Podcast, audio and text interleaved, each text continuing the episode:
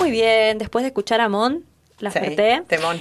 Temón, eh, para hacer este cortecito y comunicarnos con nuestra entrevistada de hoy, que viene a contarnos un montón de cosas eh, necesarias para charlar en, en estos tiempos y siempre. Sí, pero justo en este contexto Pero viene como, viene muy bien.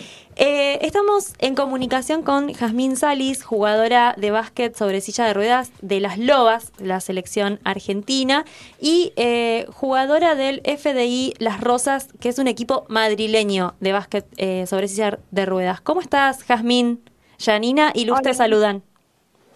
Hola, buenas noches, Lu y Yani. ¿Cómo Hola, ¿cómo estás? Bien, todo tranquilo acá, un poco de fresquito. Adentro de casa que me parece que está más fresco que afuera. Eh, Jaz, vos ahora estás en Buenos Aires. Sí, sí, ahora estamos en, estoy en Buenos Aires, no sé por qué hablo en plural. Em, había venido de Italia, el último equipo que estaba jugando, para jugar el sudamericano, pero al final se postergó, así que me vuelvo a ir en breve para allá, para el otro lado.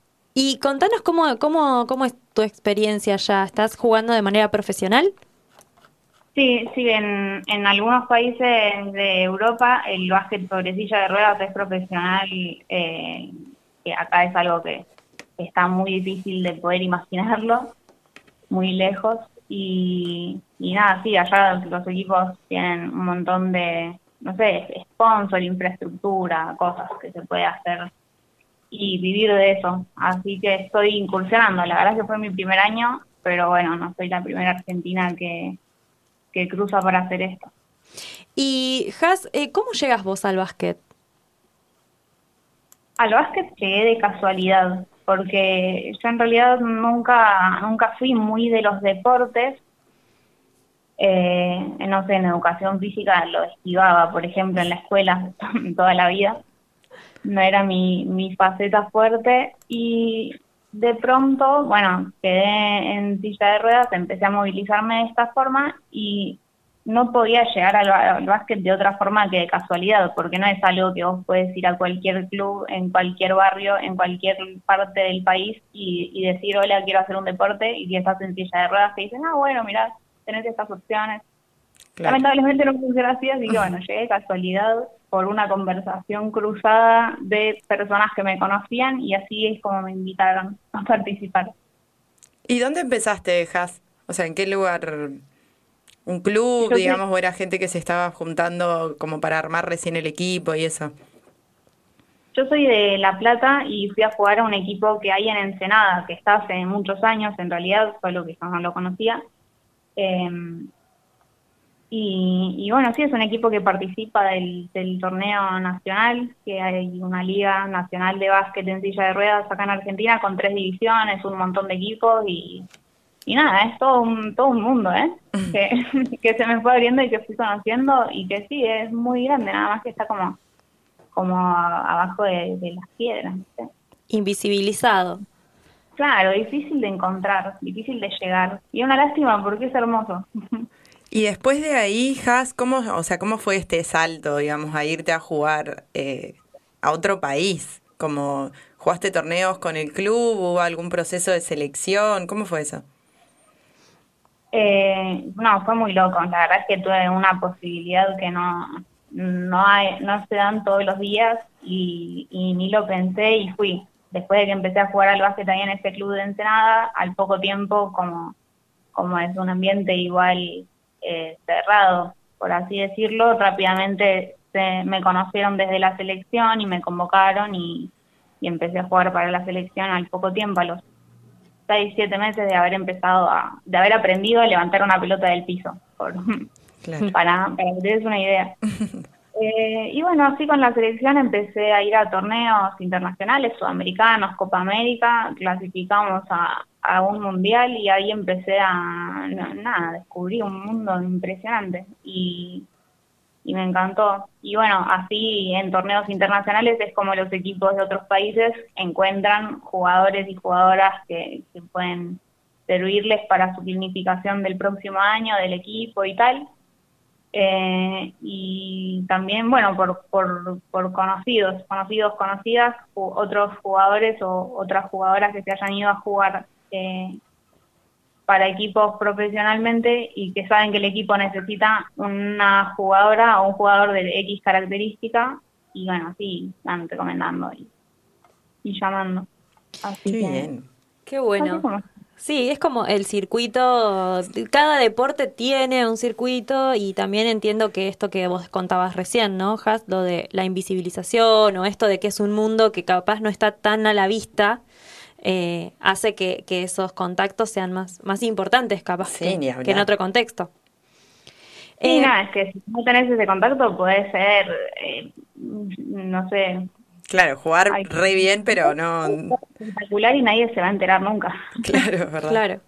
Eh, Sabés, Has, que bueno, obviamente que es como estamos en medio de los Juegos Paralímpicos, eh, se nos aparecieron un montón de preguntas en base a esto de seguir pensando y seguir pensándonos a nosotras mismas que habíamos transitado un montón de canchas y que venimos pensando de un tiempo a esta parte cuáles son esas canchas que queremos empezar a habitar, ¿no? Como romper un poco, eh, decimos acá, bueno, una cancha donde entremos todes. Y, en ese sentido decíamos, bueno, eh, se nos aparece esto del capacitismo. Eh, ¿De qué hablamos cuando hablamos de capacitismo? Bueno, es una palabra como a mí se me hace compleja, pero lo que te puedo decir es cómo la, cómo la utilizo yo. Eh, yo entiendo el, capacitismo como las actitudes de las personas, ya sea con palabras o con formas de actuar, que siguen como preponderando la idea de que hay una forma de ser y de, de- de- ser en el mundo físico de- del cuerpo, una manera que es la normal y otras que no lo son eh, y que por lo tanto quedan, bueno, aisladas de un montón de cosas, porque como sabemos, cuando existe algo que es lo normal, de pronto eh, hay un mundo preparado para eso y no para lo que se escapa de esos márgenes. Eh, Claro. haciendo muy abstracto, pero No, me parece que es como lo que contabas vos de vas a un club en sillas de ruedas y no tenés eh, un montón de opciones. Una oferta, Una claro, oferta. de deportes. ¿no? Eso es como es muy muy muy pragmático, muy práctico para pensar el capacitismo. Sí, no, ni hablar. Es que si vos no conoces a una persona de cerca o, te- o te toca de cerca la cuestión de la, voy a usar la palabra discapacidad porque es la, la usada para visibilizar justamente todas esas cosas que hay que nombrarlas de alguna manera para que existan, eh, aunque para mí es un término a cuestionar de la discapacidad. eh, como que está el imaginario de que de que hay personas capaces de hacer cosas y las que no, como que se les se les margina de, de, de la vida, como que se los niña en general a las personas con discapacidad, como si y nuestras posibilidades se ven de pronto muy acotadas para todos. Si vos querés estudiar, si vos querés trabajar, si vos querés hacer un deporte, eh, si querés tener una vida sexual, en todos los aspectos de la vida como que se ve truncada muchas veces por este concepto de que hay una cosa que es normal y si vos no lo sos, bueno, Claro, quedas afuera. Eh, lo pens- pensaba en esto de la discapacidad más como un contexto que se te hace aparecer la discapacidad como una limitación que una limitación en sí misma. Totalmente. Yo la verdad es que cuando, cuando empecé a movilizarme en silla de ruedas eh, fue todo un, un proceso en donde yo sentía que me tenía que adaptar al mundo y que estaba lleno de barreras y que, que bueno, como que era un mundo que eran barreras que yo tenía que superar. Claro. Y bueno, después de pronto con, con el tiempo y con el análisis me doy cuenta de que no, que justamente es un mundo capacitista que no está pensado para que las personas se puedan movilizar de formas diferentes. Sí, me Em. imagino además el cruce entre eh, el capacitismo y el sexismo, ¿no? Que vivimos en el, en el deporte, porque pensaba preguntarte, bueno, ¿cuánto el deporte había significado en este sentido de las barreras y igual poder acceder a un deporte? Y después pensaba, bueno, cuánto ese deporte muchas veces, además de capacitista, es sexista. Entonces nosotras acá venimos hablando mucho de las personas trans, por ejemplo, ¿no? Que también hay una normalidad, hay un concepto de normalidad atrás que los deja fuera, que les deja fuera. Eh, y entonces bueno, eso, preguntarte eh, cómo juega esto dentro del deporte, cómo lo viviste vos, cómo, qué significado y, y, sensación te dejó. Eh, bueno, sí, el, deporte y el básquet no se escapan al, patriarcado, lamentablemente.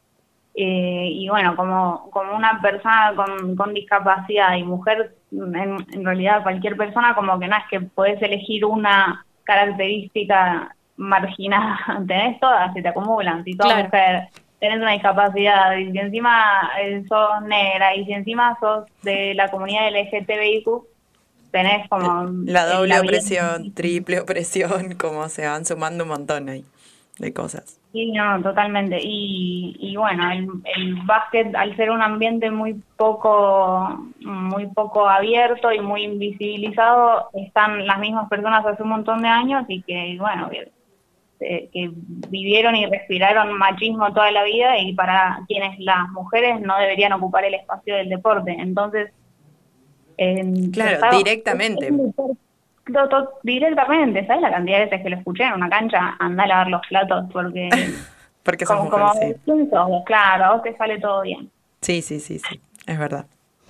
Es verdad, te eh, encontrás un montón con esas cosas. También esto, pensaba un poco en esto que decías vos de, de, de cómo se trata en muchos espacios esto, ¿no? El mundo capacitista, yo, yo no puedo evitar pensarlo desde el ser docente como siempre, siempre lo traigo a colación, lo he hablado mucho con mis compañeros, compañeras de la facultad en su momento, como elegir trabajar eh, con personas que, que, se mueven diferente, que se como no puede ser una no puede ser vos una persona que limita también, ¿no? Porque hay muchas personas que, que las he visto trabajar con lo que llamamos deportes adaptados, que ahora también te, vamos a preguntar sobre eso para que nos cuentes, pero que trabajan como con miedo, ¿no? O como limitando. Y eso la verdad es que es, es un garrón cuando lo ves porque es como, no, esta persona ya, ya está siendo limitada y como sobreprotegida en un montón de lugares, no es acá donde hay que venir a ponerle límites y demás.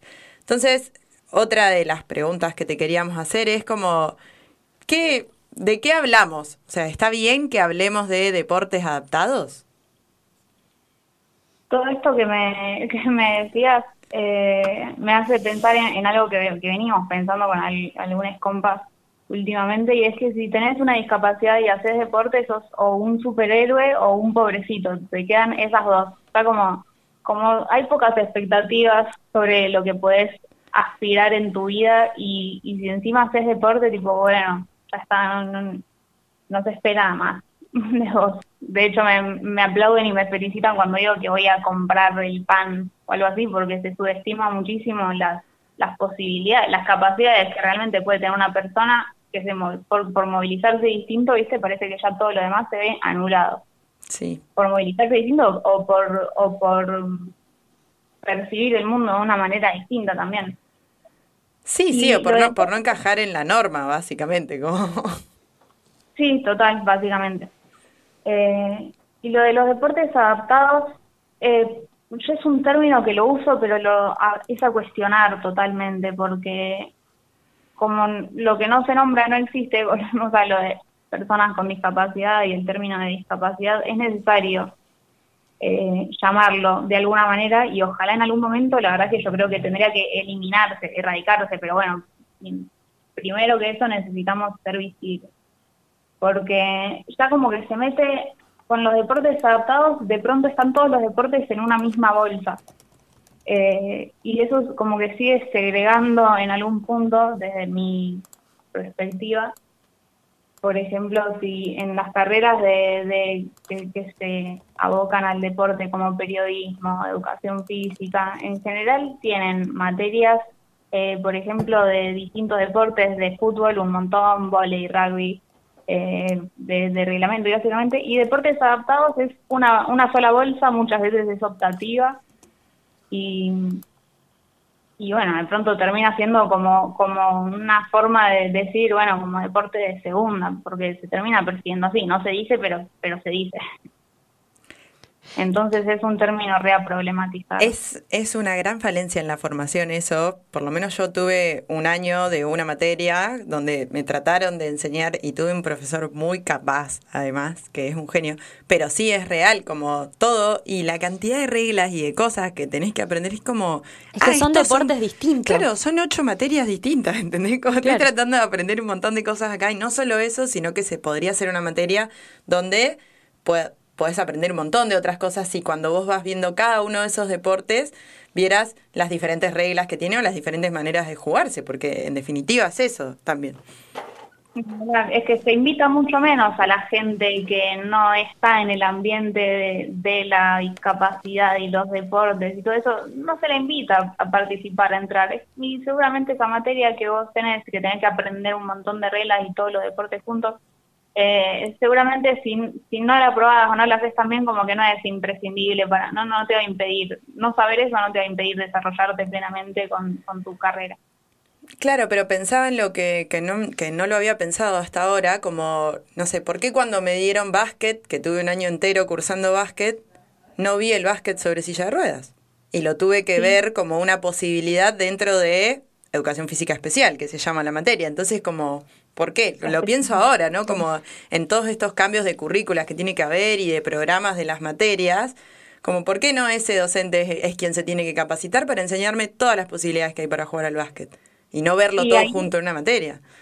Ni hablar, en la educación están todas las respuestas de cómo lograr el mundo nuevo y utópico que queremos construir. Vos sabés que eh, con, con, Luz, cuando pensábamos tu entrevista, eh, lo pensábamos también muy vinculado a la ESI, porque acá en este programa hemos eh, trabajado, bueno, los ejes de la ESI y sobre todo la vinculación que la ESI tiene con la educación física.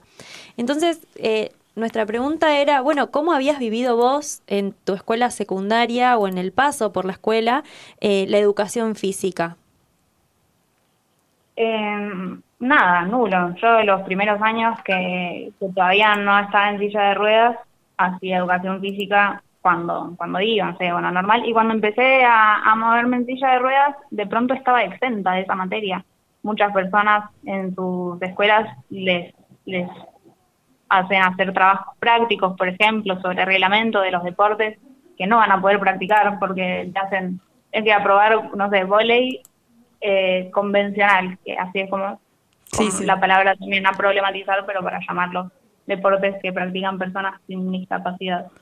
Y vos no vas a hacer ese deporte nunca, porque porque no, y tenés que aprobar eso para zafar. Yo estuve exenta y yo en los últimos años ya estaba en la selección nacional del deporte de básquet en silla de ruedas, pero no tenía que hacer educación física en la escuela, porque no lo resolvieron. Era más fácil decir, bueno, no, no, no podés, bueno, y listo, no lo hagas. No, claro. Claro, cuando... Una línea en el boletín. Claro, la, la respuesta es eh, la exclusión. Ay, me hace mucho daño.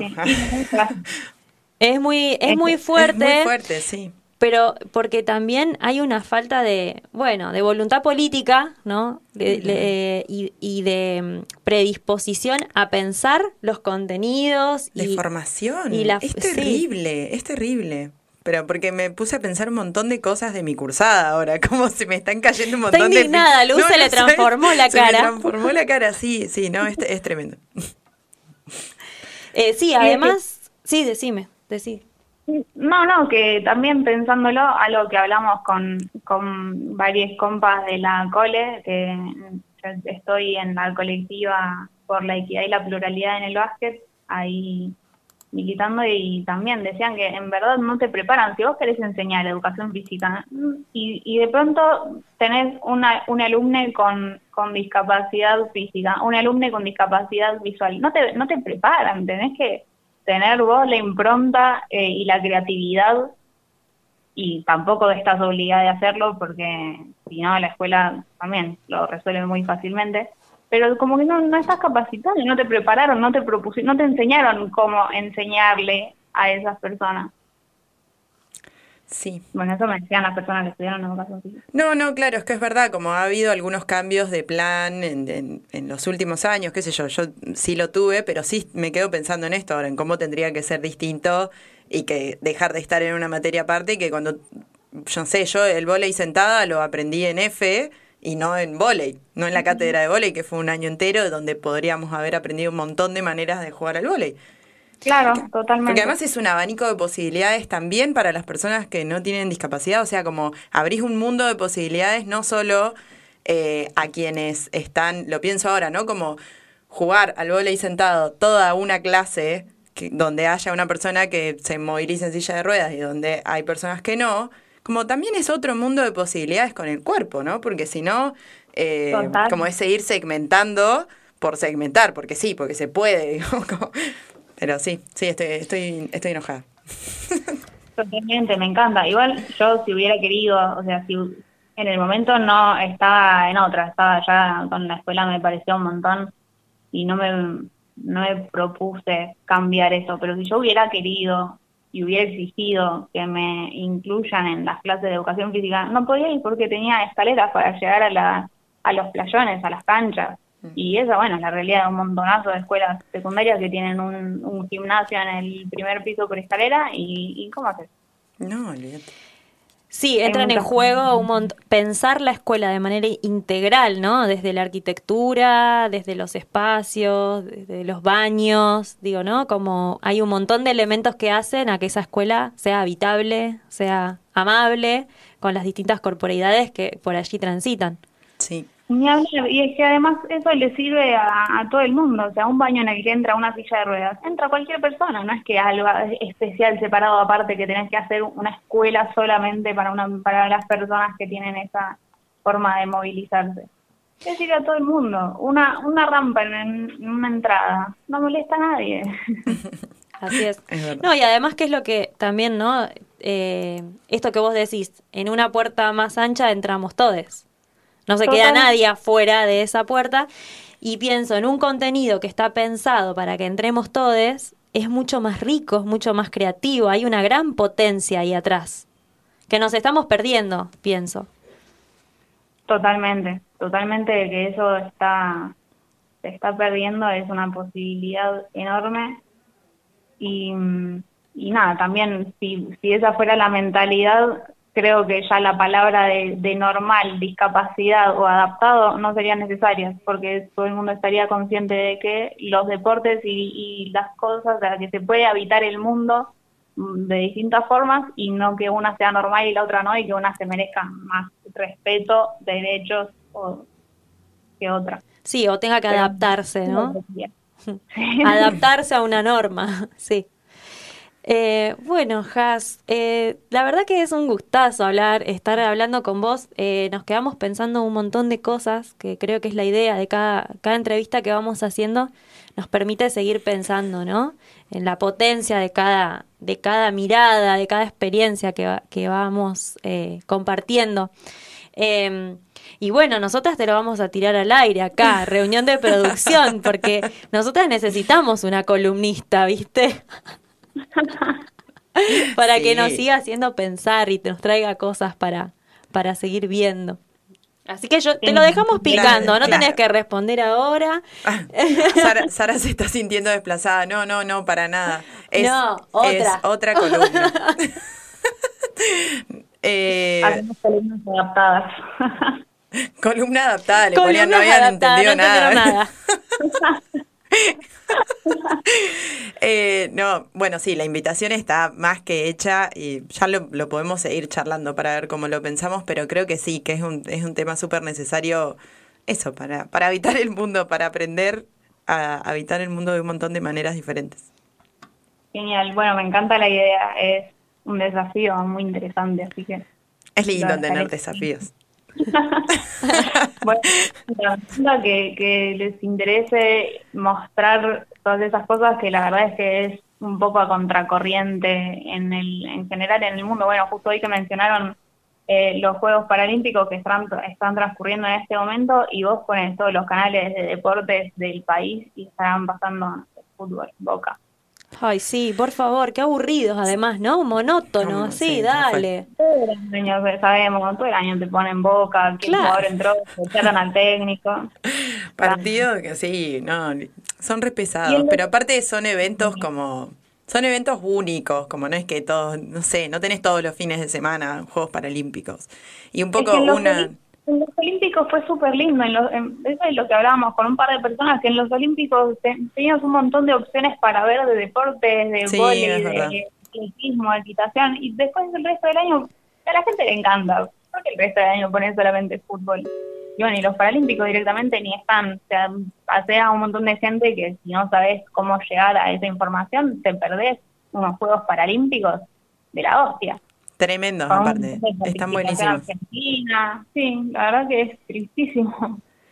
Sí, la semana, bueno, la semana pasada hablábamos un poco de eso, con, que tuvimos la entrevista con el director de la TV pública, que él decía que es una decisión política, como la cobertura que están haciendo y que, bueno, en la medida que se puede dentro del presupuesto, poder cubrirlo de esa manera, como pagar los derechos, poner la transmisión y el programa específico para pasar la información y demás. Eh, nada, qué sé yo, es, es un esfuerzo dentro de todo lo demás, pero es verdad que no hay ni siquiera los canales de, de YouTube que había cuatro canales de Claro Sport, me acuerdo, con los Olímpicos. Claro, o no, el mismo Teis Sport, lo vamos a nombrar con nombre y apellido. No, es que ni, ni me sorprende, digamos, claro. para nada. Pero sí es cierto esto, como, como si la gente se engancha tanto en esta época, el resto del año no seguís pasando eh, los mismos deportes, ¿no? Como y volvés a lo anterior. Y para mí esto que te decían el otro día, que era una decisión política, destraba cómo se, sin, querer para mí, ¿no? Destraba cómo se entiende a los deportes adaptados en general en el mundo, como que si, si dedican presupuesto a eso, es como casi como si fuera una limosna, como una ayuda, y no teniendo en cuenta como deportistas de selección que están compitiendo en, en lo más alto de, los torneos representando al país y que se merecen la cobertura y que la gente tiene derecho a poder consumir eso también. Sí, eh, además como... te podemos dar un poco hasta ahí, un poco de presupuesto, pero y de nada. No, es, es tremendo porque además la, la visibilización dentro de lo que es, o sea, la tele, los medios de comunicación como visuales, tienen esta llegada también a, pienso, en niños, niñas, que se movilicen en silla de ruedas o que tengan alguna otra... Eh, bueno, sí, discapacidad, lo vamos, lo voy a seguir nombrando así hasta que me lo pueda sacar. Eh, pero, pero esa posibilidad, ¿no? De ver a otra persona en la tele que está haciendo un deporte. Una de las nadadoras, Daniela, lo decía, como de yo soy la deportista que me hubiese gustado ver a mí en la tele cuando era chica. Y que ella hoy puede estar compitiendo ahí. Su cuarto juego paralímpico, como bueno, un montón de cosas que es todo un mundo que, que, no, que no nos lo están mostrando. Por lo menos no los medios hegemónicos sería muy bueno que los medios hegemónicos se dieran a la tarea de, mostrar modelos en donde más personas pudieran eh, encontrarse. Sí, es súper importante. Claro, como nos pasaba cuando veíamos, no sé, eh, los póster de las mujeres deportistas o eh, álbumes de figuritas con mujeres deportistas y decíamos, bueno, tiene que ver con cómo construimos referencias también, ¿no? Y, posibilidades, opciones. Eh, porque es lo que vos decís. ¿Cómo? Que es por ahí la forma de enterarte a qué podés aspirar si vos nunca lo ves. Nunca se te va a ocurrir que podés llegar a hacer algo así.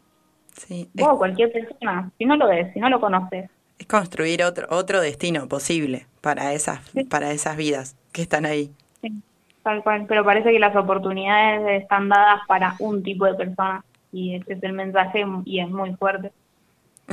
Sí, es verdad. ese es el mensaje y es, eh, sí, se te pone la piel de gallina. Sí, porque El, el, costo es altísimo, es la exclusión, es la marginalidad. Digo, es, es esa decisión de la escuela de dejarte exenta, en lugar de romperse la cabeza pensando cómo hacían una escuela distinta. Es decir, bueno, no vengas. No podés hacer trabajo. Eh, creo que, que eso es, expresa un poco lo que sucede en el resto de... en la vida, ¿no? En, en lo que vamos habitando.